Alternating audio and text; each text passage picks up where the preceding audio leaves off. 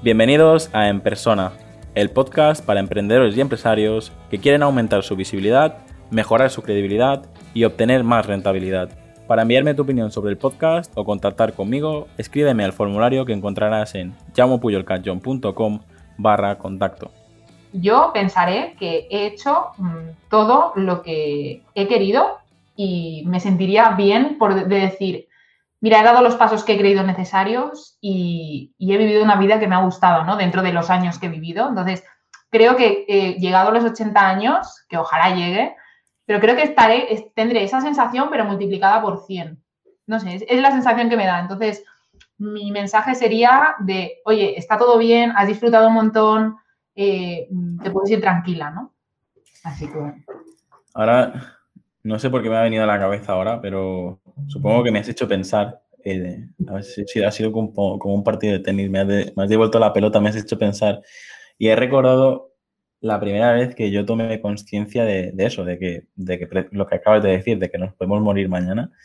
Y, me has hecho pensar en un momento de que a lo mejor yo tenía, pues eso, no tenía ni 10 años, y en un papel eh, escribí como una, carta de las cosas que me importaban, ¿no? Para que, como para que si, si pasaba eso, porque acababa de tener la primera constancia de que, de que yo, yo, aunque fuera pequeño, también me podía morir, pues que quedase por escrito lo que yo le quería decir a mi familia, lo que yo le quería decir a mis amigos y tal.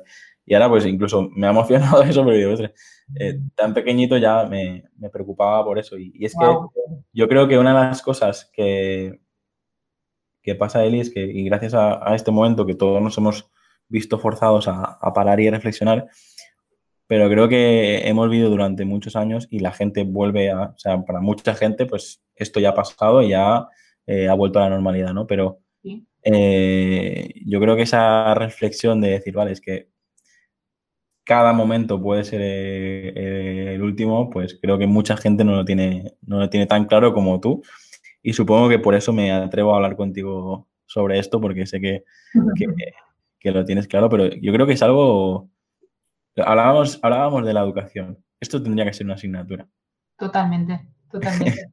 Y que no quiere decir que tengas que perder el miedo, ¿eh? porque siempre vas a tener miedo a morirte. Joder, vas a tener miedo a tal, pero. Conceptos, conceptos como la felicidad, conceptos como el miedo, conceptos como la muerte. O sea, todo esto tendrían que. Tú tendrías que tener o sea, y, sé que a lo mejor también, como tú dices, suena macabro, pero eh, asignatura, eh, libro, la vida, o sea, asignatura, la vida. Uno, capítulo uno, la muerte. Capítulo dos, el dinero. Capítulo tres, la felicidad. Capítulo cuatro, el miedo. Porque sí, porque es que eso, o sea, yo probablemente eh, la gran mayoría de gente necesita saber qué son estos conceptos para aplicarlos en su día a día y no lo que es una raíz cuadrada de no sé qué.